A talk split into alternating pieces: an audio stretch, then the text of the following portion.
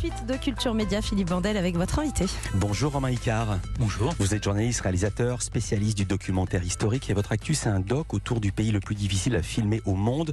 Corée du Nord, la dynastie nucléaire, c'est le titre. Ça sera sur France 5 dimanche à 21h dans le cadre des soirées Le Monde en face. Avec ce premier paradoxe, vous n'avez pas pu tourner en Corée du Nord.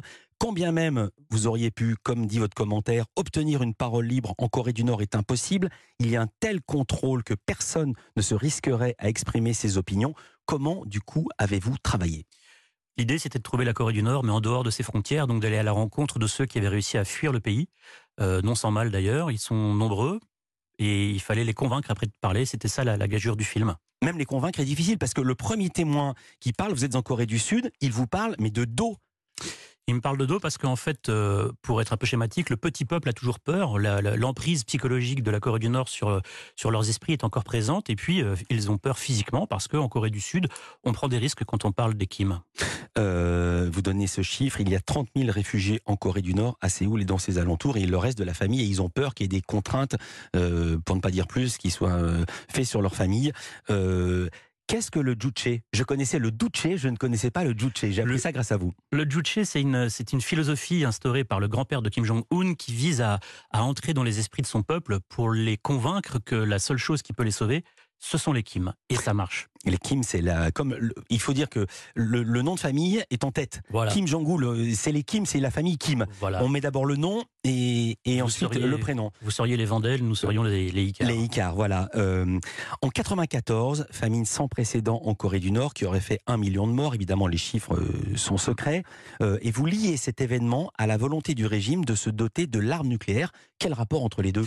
Le rapport, c'est que le pays étant tellement fermé, ses ressources financières et économiques sont assez faibles et il fallait les, les mettre à, les dépenser dans une chose, et habituellement on le fait dans l'alimentaire, et bien là, le, père de Kim Jong-un avait décidé de, de- lancer son programme nucléaire. Ça lui coûtait une fortune, et, l'argent a été destiné à ça, et pas à nourrir son peuple lors de la famine, les diplomates nord-coréens, évidemment, qui ont conscience du drame que vit, qui également ont l'ordre d'aller de, demander de l'aide aux pays occidentaux, et on leur répondait qu'il y avait de l'argent en Corée du Nord, mais que cet argent était utilisé pour fabriquer des armes et non pas pour nourrir le peuple. Et c'est alors que le dictateur Kim Jong-il, Jong-il son prénom, Kim son nom de famille, Kim Jong-il prend une grande décision. À partir de ce moment-là, Kim Jong-il a considéré que la propagande ne suffisait plus et qu'il fallait avoir recours aux armes. Selon ses instructions, il fallait faire usage des armes et les gens ont appliqué ses ordres à la lettre. Même ceux qui avaient volé un ou deux grains de maïs étaient fusillés. Les personnes qui, mourant de faim, avaient volé une vache étaient fusillées. On posait une affiche annonçant une exécution capitale à tel lieu, tel jour, telle heure. Je regardais le documentaire hier, j'ai remis en arrière. Fusillé pour un ou deux grains de maïs volés. Oui, oui, ben c'est, la Corée du Nord, c'est voilà, la, la, la moindre, le moindre pas de côté, ce pays cache. Qui vous parle là à l'instant? C'est un ancien général de l'armée de, de Kim Jong-un, donc c'est quelqu'un de très haut placé et qui sait exactement comment les arcanes du, du pouvoir fonctionnent. Alors en 2012, changement à la tête du pouvoir, euh, le précédent dictateur meurt, c'est l'arrivée de son fils au pouvoir, Kim Jong-un, celui qui en ce moment, celui que euh, Donald Trump avait baptisé Rocketman. Euh, Il y a une vague d'ouverture, la Corée s'est tournée peu ou prou vers l'économie de marché, mais ça a duré seulement deux ans. Ensuite, Kim Jong-un reprend le pouvoir de manière extrêmement serrée, autocratique. On disait que c'était pas lui qui s'était lancé dans cette ouverture, mais son oncle, donc le frère, le frère du père, qui était une sorte de premier ministre ou de dirigeant bis, et ça s'est mal terminé pour l'oncle. Ça s'est mal terminé pour l'oncle parce qu'effectivement, sa vision à la chinoise, si, je puis dire, c'est-à-dire ce communisme teinté de, de libéralisme, en tout cas très contrôlé, n'était pas du coup de Kim Jong-un qui avait peur que son pouvoir soit remis en cause par cette ouverture et qui a décidé du jour au lendemain de se débarrasser de son oncle purement et simplement, et ça veut dire bah, le faire arrêter en public et le faire exécuter. Voilà. En public, il est arrêté. Normalement, ça se fait en catimini. Les purges saliniennes, c'était en douce. Là, C'est- même pas en douce. Ça vise quel but? Bah, ça vise à montrer à son peuple que bien qu'il soit jeune, dans un pays où le, le droit d'aînesse est extrêmement important, bien qu'il soit jeune, c'est lui qui a le pouvoir et c'est lui qui le gardera. Les purges s'intensifient. Il est au pouvoir depuis 5 ans. Et en 2017, il va plus loin dans la violence car sa nouvelle cible, c'est son demi-frère. Racontez ce qu'il a subi. Son demi-frère est, en fait en exil et, Kim Jong-un a peur qu'un jour il prenne le pouvoir ou qu'il tente de prendre le pouvoir. Il est en voyage à Kuala Lumpur et alors deux jeunes femmes qui ne savent pas ce qu'elles font, qui sont manipulées par les services secrets nord-coréens, vont lui appliquer sur le visage un, un poison neurotoxique qui va le tuer en 20 minutes. Et là, on voit les images de dans l'aéroport. Vous avez récupéré les images parce que les images sont vraiment très très difficiles à récupérer. Euh, vous avez obtenu la confession d'un ancien des services secrets nord-coréens.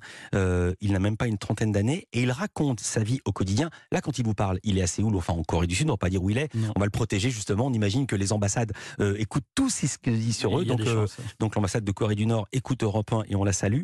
Mais cet ancien des services secrets raconte sa vie au quotidien en Corée du Nord.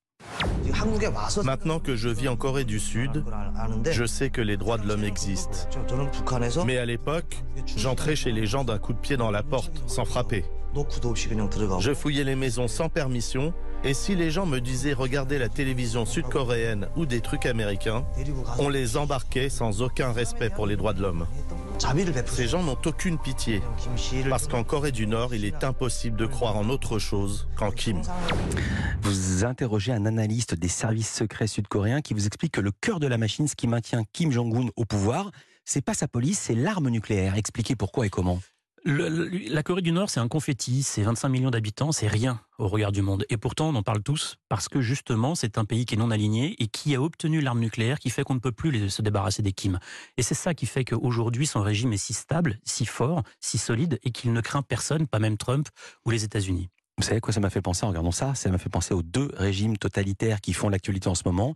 La Russie de Poutine et peut-être s'ils ont la bombe, l'Iran des Mollahs.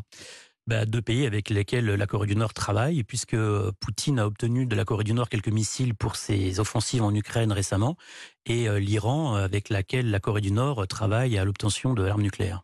Pour financer tout son arsenal, la Corée du Nord a depuis toujours sa création utilisé des trafics en tout genre, les fausses devises, la drogue, l'armement.